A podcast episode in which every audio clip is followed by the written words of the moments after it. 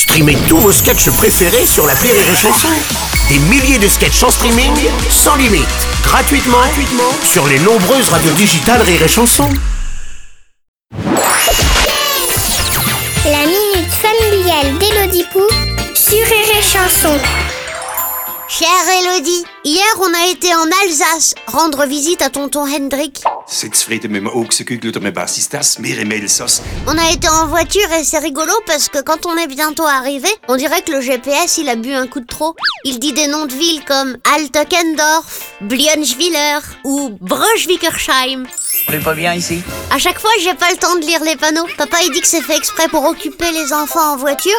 C'est rigolo. Et maman a dit que c'est parce que l'Alsace a été elle-même occupée, mais j'ai pas compris.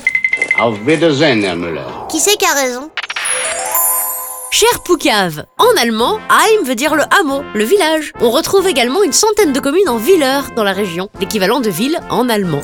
Ces toponymes datent de l'époque du grand défrichement des forêts gauloises par les peuples germaniques au 5e siècle. Tes parents ont donc tous les deux un peu raison.